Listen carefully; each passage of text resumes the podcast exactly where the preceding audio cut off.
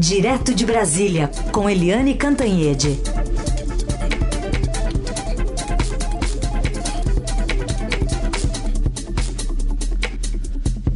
Oi, Eliane, bom dia. Bom dia, Raíssen, Carolina, ouvintes. Oi, Eliane, bom dia. Vamos começar falando sobre é, essa posição né, do Procurador-Geral da República, Augusto Aras, que você já comentou aqui, né, contra a Lava Jato. E agora a gente tem já a manifestação do próprio ex-juiz, que foi um, um, protagonista né, dessa história, o ex-juiz Sérgio Moro, que vai ser tema de um outro assunto ainda aqui, mas ele já rebateu é, o, o PGR, né, falando no próprio perfil no Twitter, que Aras nada tem de concreto sobre os supostos desvios da força-tarefa. É, é, na verdade o que a gente tem é um cerco contra a Lava Jato. A gente tem falado aqui na Rádio Eldorado e eu acho que é um, até um equívoco é, das entidades, dos procuradores, etc., achar que é uma ação do Procurador-Geral da República ou da própria Procuradoria-Geral da República, PGR, contra a Lava Jato. Não é só isso né, o Augusto Aras está sendo apenas uma ponta de lança, um líder ou um porta-voz de um movimento que é muito maior do que isso, porque a gente viu que além da PGR, você tem decisões do é, Supremo Tribunal Federal, do Conselho Nacional do Ministério Público, o CNMP, do Conselho Nacional de Justiça, que está julgando Deltan Dallagnol, a OAB, que está mobilizada também nesse ataque ao a Lava Jato, as forças-tarefas e o Congresso, né? O que falar do Congresso? Você tem a primeira ação que foi visível nisso tudo foi a ida da subprocuradora Lindora Araújo para Curitiba, para chegar lá, botar a faca no pescoço dos é, procuradores da Lava Jato exigindo todos os arquivos, já levou um técnico para vasculhar os, os instrumentos que eles usam, ou seja, ela foi bem assim como uma investigadora e criou um atrito entre Curitiba e Brasília. Depois a gente teve também Humberto Jaques, que é o sub, o, vamos dizer, o vice é, procurador-geral, acusando a Lava Jato de desagregadora, de incompatível com, com as, as regras vigentes, etc. E no fim, quando teve, quando já estava criado o, a confusão toda, o Supremo, via Dias Toffoli, apoiou uh, a decisão da Procuradoria, a exigência da Procuradoria de que todas as lava-jatos compartilhem e enviem os dados, os arquivos, para centralizar tudo em Brasília. E, enquanto isso, uma notícia até que a gente trouxe na época aqui. Eh, no, na Rádio Eldorado, o CNMP, que é o Conselho dos Procuradores, eh, decidiu, via o relator Marcelo Weitzel, decidiu intervir diretamente na distribuição de processos na, no Ministério Público Federal em São Paulo. Foi uma forma evidente de interferir nos processos da Lava Jato, que já chegavam com carimbo de Lava Jato, já iam direto para a Força Tarefa, e aí o Marcelo Weitzel disse: não, não, não é assim não e está mudando toda, toda a sistemática é, do Ministério Público Federal de São Paulo para intervir na, na Lava Jato. Então a gente vê que, primeiro, não é exclusividade da PGR, a PGR é só a ponta de lança é, contra a Lava Jato, e não é só a, a Força Tarefa de Curitiba, mas também é do Rio e é de São Paulo, ambas também aí no, no alvo dos ataques. E o que falar do Congresso Nacional? Veja bem, o PT é, tem horror da Lava Jato, que foi quem pegou o Lula, condenou o Lula, é, que pegou todos os ex-tesoureiros, ex-presidentes do partido. Então, o PT totalmente contra. Lá na outra ponta, o PSL também tem muita gente contra. É, é, aí você tem o Centrão, que é a nova base de apoio do presidente Bolsonaro, o PP, o Republicanos, o PTB, todos eles foram atingidos pela Lava Jato, todo mundo tem horror da Lava Jato. E também no meio, de, entre esses dois polos, você tem PSDB e MDB. É, eu queria que alguém me apontasse é, mais do que uns 10, 12 ali que são favoráveis à Lava Jato no Congresso. Então há um cerco claro à Lava Jato e o ministro, ex-ministro e ex-juiz Sérgio Moro, ele lembra aquele pequeno detalhe é que a Lava Jato foi a maior operação de combate à corrupção do mundo. Portanto, tem que ser respeitada. O procurador Aras, ele diz que a Lava Jato é uma caixa de segredos e ele diz que, enfim, que houve é, hiper, é, hiper ajustes ali que tem que ter uma mudança de rumos, tem que ter um ajuste de rumos, etc., porque tem que ter a garantia dos direitos individuais. Ninguém discorda disso. É preciso, sim, seguir a lei, seguir as regras e garantir os direitos individuais, porque isso é fundamental numa democracia. Mas fazer ajustes é muito diferente de fazer uma devassa né, de jogar tudo fora, até porque a gente lembra que muita gente vai querer anular os processos, deve ter uma avalanche de processos aí, de recursos para tentar anular a Lava Jato, se ficar comprovado alguma coisa, e isso pode interferir também em processos em andamento. Né? No processo, os processos do Lula, o Lula tem vários processos, inclusive aquele que está mais adiantado do sítio de Atibaia, o, o senador José Serra do PSDB também agora, ontem mesmo, se tornou réu, ele e a filha Verônica, por lavagem de dinheiro. Enfim, é, ajustes de conduta, sim, né? É, é, ninguém, ninguém é contra fazer sempre melhor, fazer se aprimorar a metodologia, é, tudo isso é todo mundo é a favor. Agora, fazer devassa e destruir a Lava Jato e perseguir as pessoas que lideraram a Lava Jato, eu acho que a sociedade brasileira é, não vai aceitar isso com tanta facilidade, não, viu, Raíssa Carolina? Muito bem. Antes já de ir para o segundo assunto, só registrar que o desdobramento da Lava Jato hoje no Rio, operação de busca e apreensão, envolvendo aquela operação ponto final que tratava exatamente de desvios envolvendo propina para o transporte público do Rio de Janeiro e a descoberta, segundo a, a, a, operação Lava Jato, é de que um beneficiário, ainda não sabe, não foi divulgado o nome, é, mantinha uma conta na Holanda ainda ativa com valores obtidos a título de propina para beneficiar empresários do setor de transporte. Então está na rua aí no Rio mais um desdobramento da Lava Jato. Ô Eliane, mas a gente, o ministro de Astófilo hoje está no centro do noticiário também. E essa ideia de quarentena de oito anos para juízes que queiram ser candidatos, até mais cedo eu estava falando aqui que é, para candidato que às vezes fica inelegível por cometer crime, o prazo é esse também, de oito anos às vezes. É, inclusive tem uma pergunta de ouvinte que veio com cópia para mim para isso. Alguém pode. Ah, tá aqui, ó. Vamos, vamos achar já aqui a pergunta também, que é um assunto que está mobilizando mesmo os nossos ouvintes é, sobre essa questão envolvendo a quarentena, que tem, parece que tem um endereço, endereço certo. Já vou achar aqui a pergunta, Helene. Estou é, procurando aqui, mas ainda não achei. É, você quer começar a falar? Já registro já já aqui? Tá, claro, claro. É, é uma pergunta, deixa eu ver aqui. Ops. É, mas enfim, vamos, vamos tocando. Ah, tá aqui, gente... ó.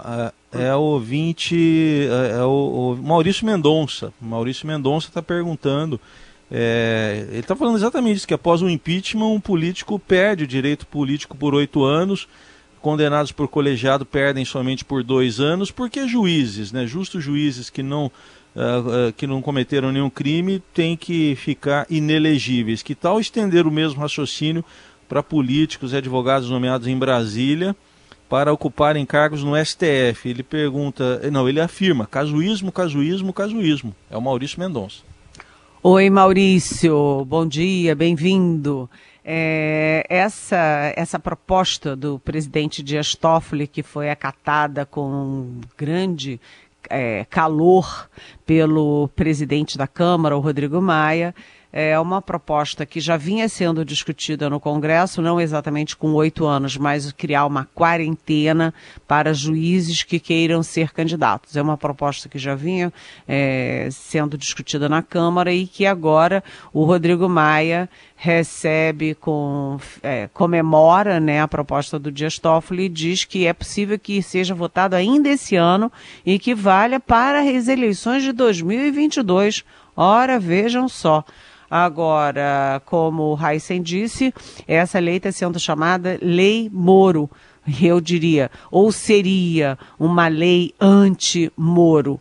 Né? É, mais uma vez, vamos tentar um equilíbrio, né? Nada é, é mil e nada é zero, é, nada é 100% bom e 100% ruim. Vamos tentar analisar o seguinte: evidentemente, é preciso ter cuidado para que magistrados, que são pessoas humanas, que são suscetíveis à pressão, à vaidade, etc., não queiram, em função de uma proposta, de uma, de uma vontade de candidatura, agirem como magistrados é, na linha da demagogia, do populismo, agradando a gregos e troianos e deixando de lado a lei, a justiça, né?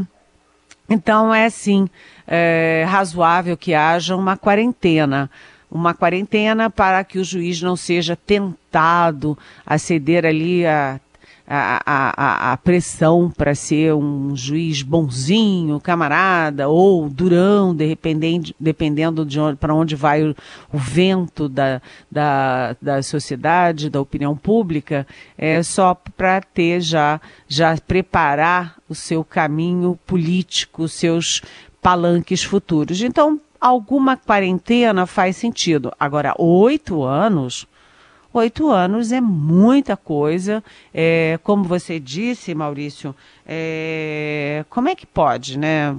Oito anos é para político é, que teve impeachment, que é a maior é, punição que você tem para um cargo público. A, a, própria Dilma Rousseff, que teve o impeachment, o Senado e o Supremo arranjaram um jeitinho de é, livrar Dilma, ela teve o impeachment, mas livrar Dilma dessa quarentena tão longa de oito anos. Então, é, gente, vamos com calma, né? Vamos com calma.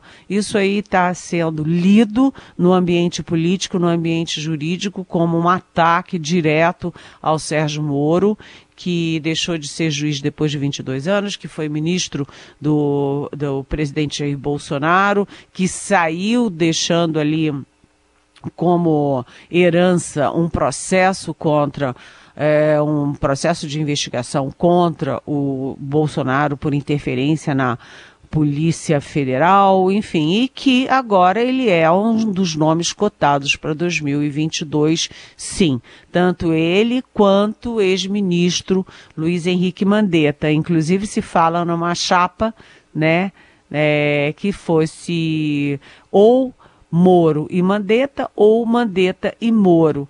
Enfim, isso está no horizonte. Então, é claro que essa, essa jogar oito anos de quarentena para juiz é, que queira ser candidato, é claro que é um ataque é uma, é uma prevenção contra a candidatura do Sérgio Moro, é, isso fica evidente.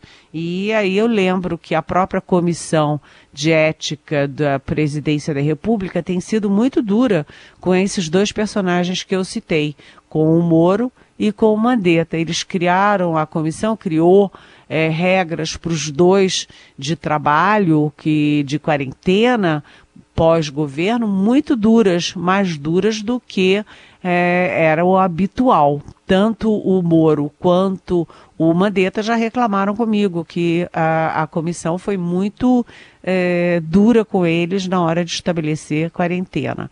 Enfim, isso vai parar no Congresso Nacional, onde vamos combinar o Moro não é nenhuma estrela, pelo contrário, o Moro é persona não grata dentro do Congresso Nacional e pode ser criado, sim, essa essa nova lei que eu chamo de Lei Moro e que está sendo chamada aqui em Brasília como Lei Moro. Como evitar a candidatura do Moro? Que ele fala que não existe, né? Que ele fala que não, não vai acontecer. Mas enfim. Todo mundo sempre 20... fala que não vai acontecer e acaba é, acontecendo. Exatamente. Então, a gente, por prevenção, é, preventivamente é. o Congresso já vai tentar caçar a hipótese. Exato, exatamente. Eliane, hoje o presidente retoma a agenda de viagens, inaugurações, né, com uma ida ali à Bahia e ao Piauí, depois de um tempo, né, parado em casa por conta da, da pandemia. Mas o fato é que ele já tinha essa previsão de viagem agora está retomando, né? Após esse período de, de quarentena. O que, que ele busca lá no Nordeste? Olha, Carolina, o presidente Jair Bolsonaro, você vê que o Jairzinho Paz e Amor parou com aquela história de todo dia é, sair do carro e dar, conversar ali com os apoiadores na porta do Dourado e criar logo um escândalo do dia. Ele saía ali, jogava é, um fósforo é, no álcool da política e tomava o noticiário inteiro, passava o dia inteiro sendo é, o que se passava o dia inteiro discutindo era o que o presidente falava. Ou era uma agressão ao Supremo, ou era uma agressão a, a jornalistas, ou era uma agressão ao Congresso, ou era uma agressão aos próprios ministros, presidente da, de, de, do BNDES, enfim, sempre criava uma grande confusão. Agora, nessa fase paz e amor, o presidente vai é, mudar, né? Já mudou ele, em vez de criar confusão na Porta da Alvorada, ele vai viajar pelo país, o que significa que o Jairzinho Paz e Amor passa a ser também o Jairzinho candidato. O presidente agora ele assume uma agenda muito nitidamente de candidato e nesses dois estados que ele vai, Bahia e Piauí, eles têm uma, uma coisa em comum. Os dois são é, governados pelo PT. Aliás, é, o governador Wellington Dias, do PT do Piauí, ele vem, ele sofreu busca e apreensão, ele e a mulher dele, a deputada Rejane Dias, na semana passada, ou seja, eles estão no alvo ali de investigações envolvendo exatamente a área de saúde, de educação, que é uma área delicadíssima, não precisa nem dizer por quê. Mas é, o presidente vai à Serra da Capivara, vai se encontrar com prefeitos e leva a bordo com ele quem? Imagina quem? Ciro Nogueira. O Ciro Nogueira é o presidente do Progressistas e é uma das grandes lideranças do Centrão. Ele é do Piauí, do Progressistas, do Centrão e vai a bordo com o presidente. Então, isso, essas viagens é, à Bahia e ao Piauí, elas inauguram uma nova fase do presidente que tem um viés bastante forte eleitoral. É o presidente Bolsonaro já começando a campanha de 2022. Novos aliados no Congresso, não criando crise com o Supremo é, e com, com o próprio Congresso, é, nova fase de base é, de sustentação com o Centrão, viajando pelos estados e se aproximando de prefeitos. Lembrando que o presidente tem dificuldades no Nordeste, que é o bolsão vermelho, ou seja, é, todos os estados do Nordeste ou são governados pelo PT ou por aliados ao PT. Bom, tem mais uma pergunta, ouvinte Edson, vamos ouvir, ele mandou uma mensagem de áudio, o tema ainda é o ex-juiz, ex-ministro Sérgio Moro. Bom dia, meu nome é Edson, só uma pergunta. O Moro também não ajudou a tirar o Lula das eleições para poder eleger o Bolsonaro e depois ocupar um cargo de ministro? E outra, outra quantidade de investigados que a Lava Jato tem e sem nenhuma autorização de um juiz, hein? Oi, Edson. Edson. Bom dia, Edson, bem-vindo. É, deixa eu te dizer uma coisa, Edson. É, não se faz justiça e não se faz também é, decisão de Estado na base da, da revanche, da vingança. Ah, o Moro condenou o Lula, tirou o Lula da eleição. Oba, então agora vamos tirar o uh, Moro da eleição e vamos fazer a mesma coisa com ele.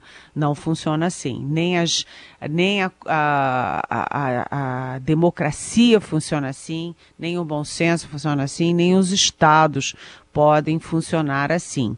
Né? Então, olho por olho, dente por dente, não é uma política democrática. A segunda questão é que um, é que o, o Moro ele um, ele sempre diz que pode ter havido excessos, etc., mas nem o Moro, nem o Deltan Dallagnol, nem ninguém da Lava Jato eh, diz que eles estavam investigando alguém sem autorização do, do alguém com foro privilegiado, né, deputados, senadores, sem autorização judicial.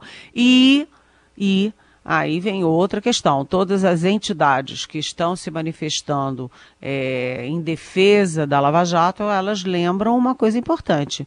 Todas as acusações do é, Procurador-Geral Augusto Aras são adjetivas, elas não são substantivas, ou seja, é, o Aras não faz nenhuma acusação específica à Lava Jato, ao Moro a quem quer que seja. O que ele diz é que havia excessos, que é, era muito dado, que é, a, o Ministério Público tem é, 50 ter, terabytes de, de arquivos e a Força Tarefa da Lava Jato tem 350 terabytes. Tudo isso ele fala mas ele não diz especificamente, olha, isto, isto, isto e aquilo. Objetivamente, não.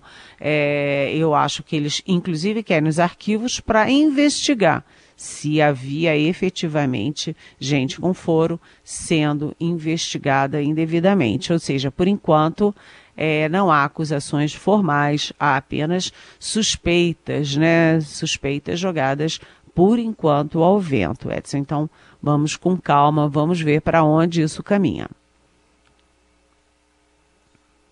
Muito bem. E assim a gente vai fechando a coluna do Estadão da Eliane Cantanhede, a coluna dela aqui na Rádio Dourado. Lembrando que você ouve, né, também em podcast, no nosso site, no portal do Estadão, enfim, outras plataformas, e manda a pergunta para ela aqui usando a hashtag Pergunte para Eliane nas redes sociais. Eliane, obrigada. Quinta, hein? Amanhã é sexta. Até amanhã. Até amanhã. Beijão. Eight, seven, six, five, four. Engine ignition. Two, one, zero. And liftoff. As the countdown to Mars. It's a god awful small affair. To the girl with the mousy hair. But her mommy is yelling no. A gente chamou o David Bowie aqui para ilustrar, né, esse lançamento, o robô Perseverance da NASA, que partiu da estação da Força Aérea de Cabo Canaveral, na Flórida, exatamente 8h50 da manhã. A gente fez transmissão aqui na, na Rádio Dourado, rumo a Marte, né, em busca de vida em um local que já foi um lago há bilhões de anos. A previsão de aterrissagem do planeta vermelho, no planeta vermelho, é em 18 de fevereiro do ano que vem. O robô carrega instrumentos para, além de coletar amostras, observar a geologia e transformar o dióxido de carbono em oxigênio para viabilizar uma missão com humanos no planeta. Então, é, agora a gente está numa expectativa, né, de se tudo vai dar certo. Já atingiu com segurança o espaço e em fevereiro de 2018 ele volta para cá, quem sabe com estudos importantes nessa área, né? Se for possível, a alocação de oxigênio em Marte, até com os equipamentos que ele vai deixar ali. Quem sabe no futuro a gente não realize essa ideia do próprio Elon Musk, né, sobre ter turismo em Marte em breve. O, o Boi que é experiente nessa área, né? A gente está ouvindo Live in Mars, né? Vida em Marte. Ele tem o Starman também, né? Então ele é experiente é. nessa área.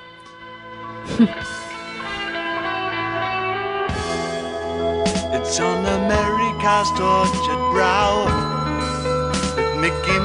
brow. Dessa vez não tem o Dr. Brown, mas a gente se despede de você, desejando uma ótima quinta-feira. E amanhã estaremos de volta aqui no Jornal Eldorado. Valeu, gente. Obrigado pela companhia, seja em que planeta for aí. Até amanhã.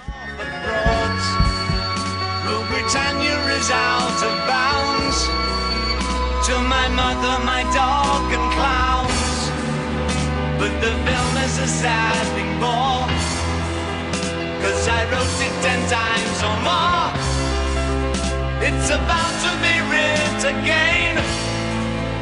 As I ask